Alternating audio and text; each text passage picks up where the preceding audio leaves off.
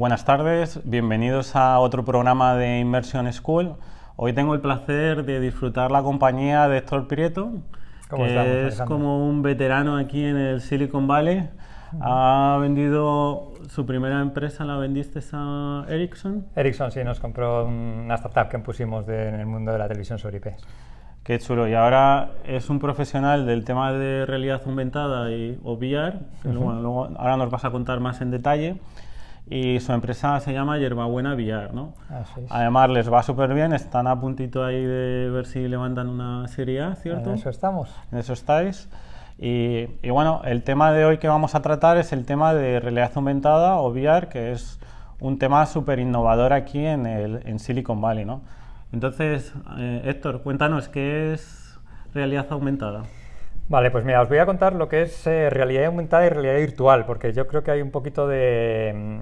No todo el mundo entiende las, diferencias, ¿no? Entonces, bueno, pues para, hacerlo fácil, realidad virtual es, te pones unas gafas como estas que veis aquí y te vas a otro sitio, te, te transportas a otra realidad. Es realidad virtual, entonces puede haber una realidad virtual de vídeo, donde realmente eh, pues estás haciendo, pues estás en medio de un partido de tenis o en medio de un partido de fútbol o en medio de un, de un concierto con vídeo real y además en vivo, y entonces te sientes que estás allí, o puede haber realidad pues eh, generada con, con, gráficos, ¿no? que donde estás en un mundo completamente irreal.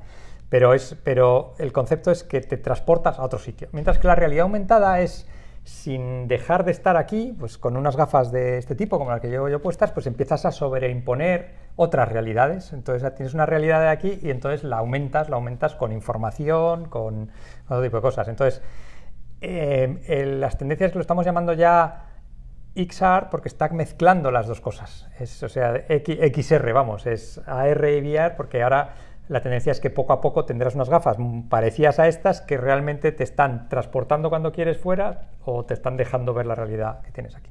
Y bueno, Héctor, entonces a partir del tema de realidad virtual y realidad aumentada, ¿qué, modelos de negocio pueden surgir?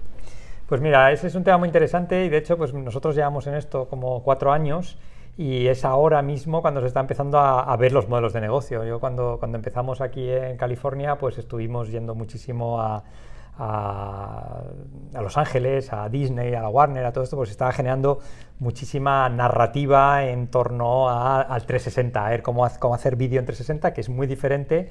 Pues ya sabes, cuando haces una película, pues eh, hay muchos trucos, todo lo de atrás no se ve, el techo no se ve, pero claro, cuando haces 360 y los los usuarios pueden mirar para todas partes, es, otra forma, aparte que tienes que, tienes que decirle a, tu usuario hacia dónde quiere que mirar, porque es algo parecido como que estamos aquí, pues cuando estás, tienes que llevar la atención pues con sonidos, con otras cosas. Entonces es, muy interesante lo que hay detrás, pero en la parte de negocio como tal, eh, pues hace tres años eh, hubo un boom, empezó a haber muchísimo, fue coincidiendo con cuando Facebook compró Oculus, eh, pero nos dimos cuenta que no era tan fácil encontrar unos modelos de negocio sostenibles, es decir, había muchas pruebas de concepto, mucha inversión en cosas súper interesantes. Y, encontramos que había algunos entornos donde el, negocio es más cercano y sobre todo es todo lo que esté relacionado con eventos y eventos en vivo, como por ejemplo eventos deportivos o como por ejemplo eh, ¿Lo llaman música. eSports? O, bueno, eSports es, es, otro tema. eSports es más el, eh, los gaming, ¿no? Es el gaming relacionado, el, deporte de, de, hacer, de gaming, de, de los, los, que juegan en los ordenadores. Es, distinto ahora también unos eventos enormes, ¿no? En, en, en eSports.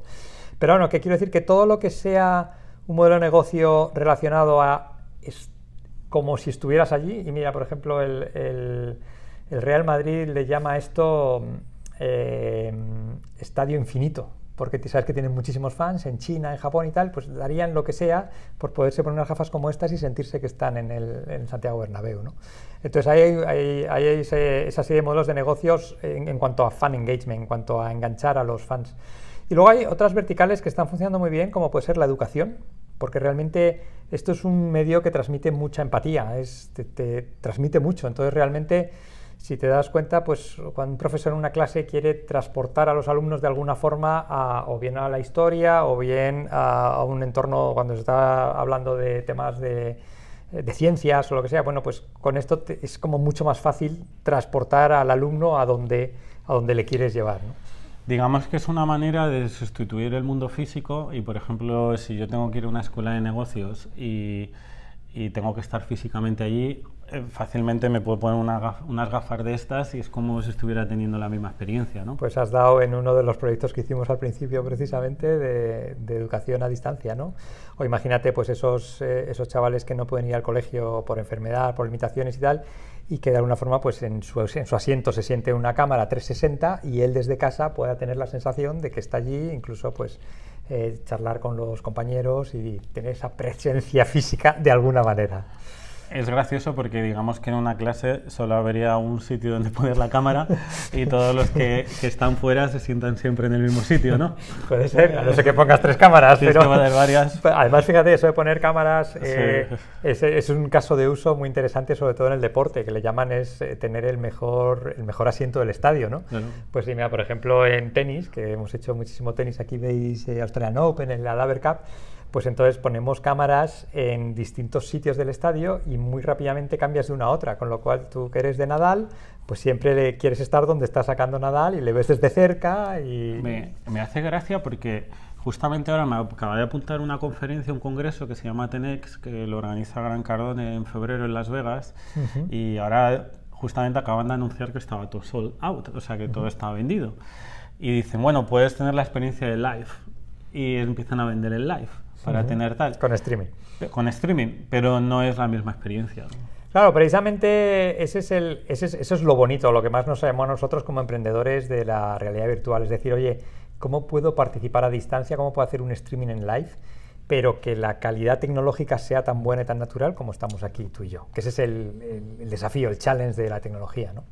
No, y además tener la cercanía, ¿no? Porque yo me acuerdo que en este tipo de eventos, si quieres tener un pase VIP, lo mismo tienes que pagar 15.000, 20.000 dólares. Entonces, bueno, no sé si lo acercasen de otra manera. Al final entiendo que la única inversión que necesitas en casa es tener una de estas gafas, que no sé cuánto cuestan, cuánto puede costar. Cuestan 200, creo que ya son 180 dólares en Amazon, o sea que son, estas son las de, las de Facebook, las Oculus, y hay, hay varias. Estas, por ejemplo, son 399, que sé que es las más nuevas, que salieron hace 6-8 meses, que son las Quest. Las Quest, ¿no? De Oculus, ¿no? Adobe compró Adobe Medium, no, digo eh, eh, eh, Oculus Medium, ¿no? Para hacer los modelos y tal. Un, un, tema ahora que has mencionado lo, de los eventos, pues fíjate, en el, en el, baloncesto en la NBA sabes que en los primeros asientos siempre se sientan celebrities, actores, actrices, no sé qué y tal. Ah. Entonces, claro, eh, lo interesante ya no es ver al baloncesto, sino quién está en el baloncesto. Está al lado, ¿no? Y claro, pues muchas veces si el realizador está donde está la pelota, pues tú no puedes estar mirando a ver qué hace no sé quién y tal. Y ahí tenemos una anécdota muy graciosa. En, nosotros hacemos todos los años el, el Open Mutua Madrid de tenis. Y con, las, con, las, con la realidad virtual y ponemos un, un, booth, una especie de activación de marca, donde con las gafas puedes ver desde fuera del estadio, en, la caja mágica, no sé si está en Madrid, que es, que es muy grande, pues desde fuera de la pista central ves lo que está pasando dentro. ¿no? Entonces estaba jugando Nadal. Y, y, estábamos allí y había un grupo de personas viendo el partido y comentando, además comentando entre ellos, pues como si estuvieran con sus avatares, comentando, has visto no sé qué y tal. Eh, y, no hablaban del partido, hablaban de, oye, has visto, ha venido el rey, y te has dado cuenta con quién está, oye, y mira, y el entrenador este está con, o sea, estaban más hablando de los cotilleos del tenis, más que de esto. Y luego me puse a hablar con ellos y resulta que es que eran padres de los cogepelotas y entonces se conocían a todo el entorno y todo esto. Pero lo curioso de eso es que es, es es una tecnología que te permite estar allí sin estar allí. Ese, es, el concepto, ese, es, ese es, lo que a nosotros nos motivó desde siempre. Y ya te digo, el reto tecnológico es conseguir que sea tan natural como esto, porque realmente el, vídeo por internet en el eh, esférico es... En, vuestro caso estáis extrapolando el, el vídeo a la realidad aumentada para dar la inmersión dentro del evento sin tener que estar y, tener, y ser súper real, ¿no? Pero luego también hay otro tipo de entornos donde son ficticios, ¿no? Por ejemplo, no sé, por ejemplo Facebook está haciendo mucho de eso, ¿no? El tema de, diseño 3D y juegos y, que entras y tienes un avatar. Eso es, eso es realidad aumentada. Es, bueno, em, a ver, ya te digo, son, son matices de, cosas similares. La realidad aumentada es, sin perder esta realidad, aumentarla con cosas. Y luego hay otra cosa que es el Computer Graphic Generation, que es decir, irte a mundos que no existen, a mundos que son gráficos, generados por ordenador. Eso más que realidad aumentada yo creo que le llama eso, Computer Graphics Generation. ¿no? Entonces, juntar estas tres cosas, pues es muy interesante, porque eso puedes estar en... Eh, pues eso nos decían, por ejemplo, los, eh, los de los equipos de fútbol es, oye, ¿Cómo podemos mejorar la experiencia del estadio cuando el estadio grandísimo están ahí arriba? ¿Y qué podemos hacer para que la gente que venga aquí, pues venga, pues por lado te pones cuando las gafas de estas sean más parecidas a unas gafas de esquiar, a unas gafas como esto, pues empezar a ver otras realidades aumentadas, vivir el estadio gritando, como, como, que es lo bueno de estar allí, pero a su vez no perderte lo que pasa porque tienes aquí todas las repeticiones y, los ángulos y todo esto, y, es una forma de disfrutar el deporte pues eh, mucho más interesante. ¿no? ¿Qué problemas le ves a todo esto? Por ejemplo, porque al final de realidad aumentada, eh, yo creo que un, un, tema por el que la gente va a seguir yendo a, verlo en persona es porque es como un acto como de presencia, ¿no? de estar presente en ese momento. ¿Tú crees que puede llegar a ser un problema, por ejemplo, el dedicar el tiempo en casa y ponerte las gafas y, todo esto? O, o, sea, o, habrá un cambio realmente? Yo creo, yo creo que, que, nada tan bueno como estar allí, ¿no? O sea, quiero decir, eh, a mí me encantaría ir este año, y espero que vaya, me encantaría este, este año ir a las Olimpiadas y por mucha realidad aumentada que lo pueda ver desde aquí y tal, no es lo mismo que irse a Tokio y estar en las Olimpiadas. No, claro, siempre, siempre va a salir es otro entorno, ¿no? O sea, quiero decir que no hay, no hay riesgo de canibalización en ese sentido, pero es que fíjate la maravilla decir, oye, pues es que un estadio de baloncesto que caben 18.000 personas, que lo puedas convertir en, en, algo donde puedas ir de todas partes, ¿no? Es, es otro... Sí, bueno, yo lo veo por conferencias o por, por conveniencia. Eh, quizás aquí tenemos la suerte de estar en California, en San Francisco, Estados Unidos, y hay muchos eventos de, específicos, pero otros no los hay. Entonces, la posibilidad de desplazarte desde tu casa eh, sin tener que pillar un avión. Eso, es, eso es fantástico. No hace falta gastarse en eh, los billetes, de los, billetes, los tickets de hotel, todos los tickets. otra cosa que dicen mucho es de, sobre todo ahora que hablamos del mundo del deporte, que el deporte es una cosa social, ¿cómo te vas a poner ahí las gafas y aislarte y tal? Entonces ahí, pues la verdad es que la industria está yendo por una cosa muy interesante que es la parte social de la VR, que yo creo que es por lo que los señores de Facebook compraron en su momento a, Oculus y es, y es meter el mundo de las redes sociales aquí dentro. Entonces eh, hay, hay, avatares, y no sé si habéis visto algunos de los anuncios estos que son, son muy divertidos, donde, oye, eh, tú estás aquí en California, pero es que a lo mejor tu amigo está en Nueva York y queréis ver un partido de los Lakers en Los Ángeles. Y Eso se está poniendo muy de moda. Y de hecho lo estoy viendo mucho en el mundo gaming, ¿no? Y cuesta a veces sincronizarse, pero es una opción válida, ¿no? De que, por ejemplo, con mis amigos de Madrid, pues pueda tener ese tipo de experiencia, ¿no? sobre todo como tristes patriados que estamos aquí, ¿no? no vemos a la familia los amigos y la... Yo has dado con algo clave, ¿no? Porque, por ejemplo, yo con mi familia, eh, pues, eh, pues solo puedo ir a ver un musical una vez al año, ¿no? Porque es, justamente tiene que coincidir que yo esté en ese tiempo con mi familia en España, ¿no? Entonces podría ser una opción. Y, tú has dado la clave con lo del gaming. Eh, en el mundo gaming es muy común eh, que los chavales estén hablando unos con otros y eh, comentando sobre el mismo juego o sobre el juego que están viendo de otros y ya están muy hechos a los avatares y a todo esto.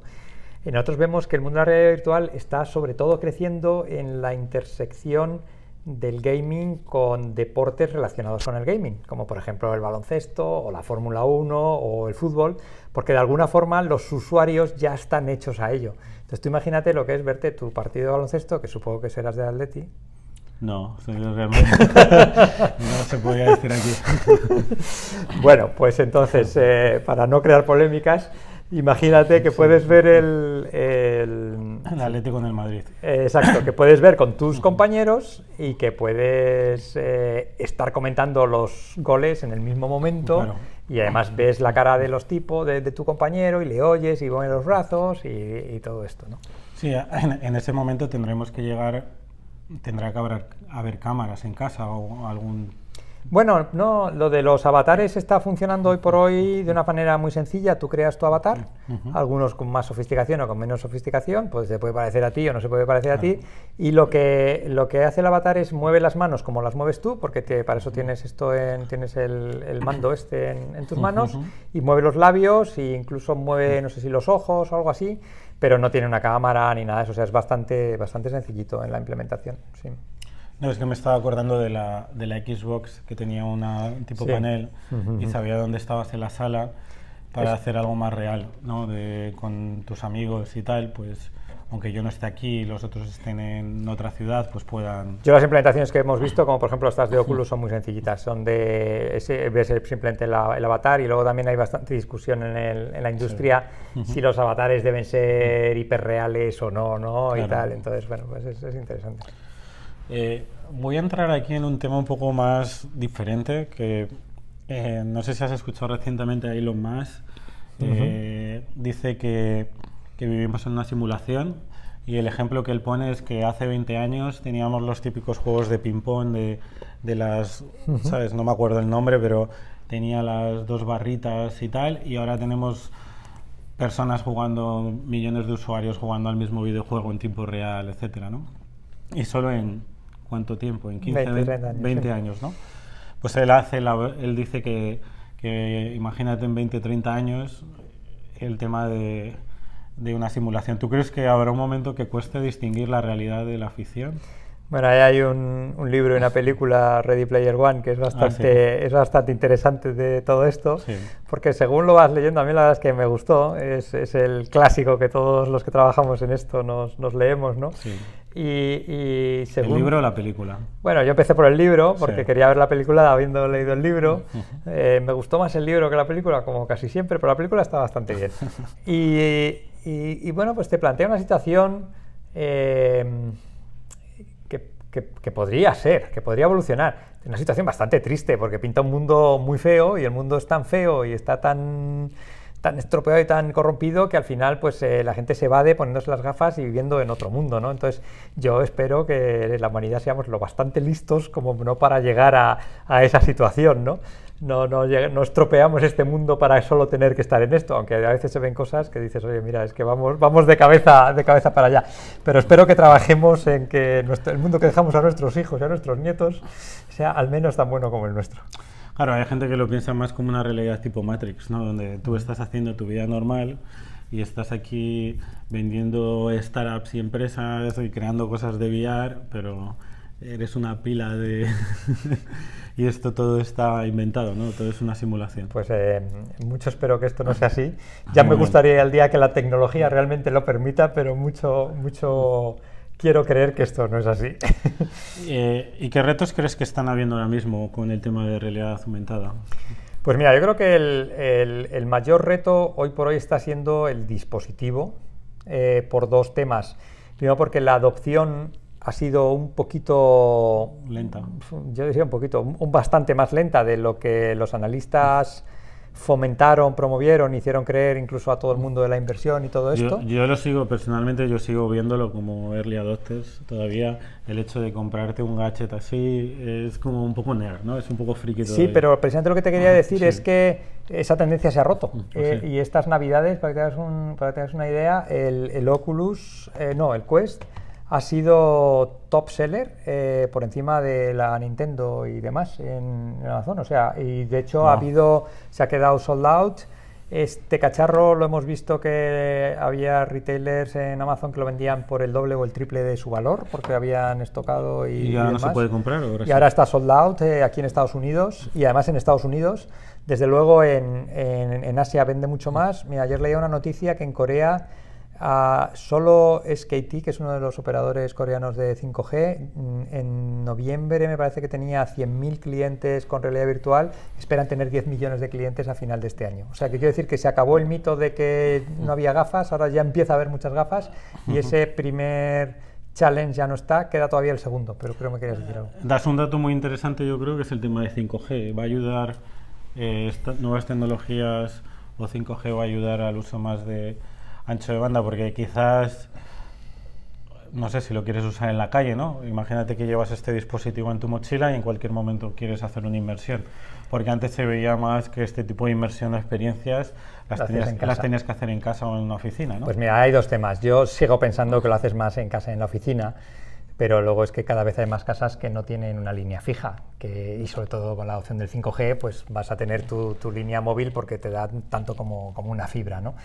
Eh, eh, nos estamos beneficiando un montón del, del mundo 5G. eh, de hecho, nosotros como, como nuestra empresa, como Hierbabuena, eh, trabajamos en la intersección del mundo del deporte y del mundo 5G, porque son dos industrias complementarias que tienen una necesidad Claro. muy clara. La necesidad del mundo del deporte es que el- el- las- la audiencia, que es de lo que viven, es, eh, está envejeciendo y entonces necesitan enganchar más a, los, a las nuevas generaciones con este tipo de cosas. La necesidad que tiene el mundo 5G es que han hecho unos despliegues enormes, unas inversiones enormes y que ahora necesitan un driver de adopción, al- algo que les motive a esto. Y, y estamos viendo entornos como en Corea, donde ya hay 5 millones de, de suscriptores 5G y, todos lo- y los tres operadores están usando la realidad virtual 5 millones de suscriptores. de 5 millones de suscriptores de 5G ya en Wow. entre 5 y 6 millones, algo así. Este, Co- Corea está siendo... ¿Cómo está en el resto del mundo ahora mismo? Bueno, es- están empezando. eh, y de hecho, pues mira, en España yo creo que lanzan en abril, eh, no sé si Telefónica y luego Orange un poco más tarde. Aquí está lanzando, aquí en Estados Unidos, Verizon. Verizon, pero todavía no se habla de millones de usuarios. eh, entonces, todos, de hecho, todo el management de los, de los telcos están yendo a Corea a entender lo que pasa allí. Y claro, también es otra cultura, ¿no? En, en- en Asia pues se ponen estas cosas y son felices, ven a sus idols y, y demás. Pero lo que quiero decir es que ese challenge de no hay gafas ya empieza a no ser tanto.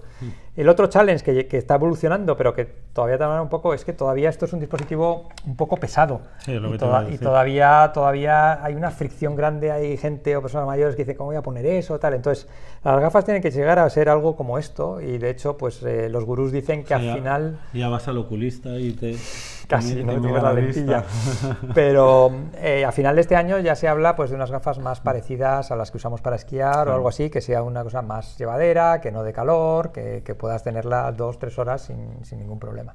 Bueno, yo me veo los partidos de tenis aquí tranquilamente, pero no Bueno. todo el mundo, no todo el mundo tiene esa. Muy bien. Pues nada, Héctor, la verdad es que ha sido un placer charlar contigo sobre realidad aumentada Lo y virtual. Si te quieren contactar, te pueden buscar en LinkedIn. o- LinkedIn, eh, si no, mi mail es súper fácil, es h arroba eh, YBVR. Le perdonas que lo digo siempre en inglés, eh. Pero solo la H, es, es fácil, es fácil de acordarse y además me encanta recibir, recibir llamadas de interés y Perfecto. siempre que puedo me lo puedo permitir. Si son clientes, si son clientes para pedir Muchísimo mejor. oferta mejor, y se pone feliz cada mañana, pues, pues muchísimas gracias por tu tiempo, te lo agradecemos. Muy bien, venga, hasta la próxima. Hasta la próxima.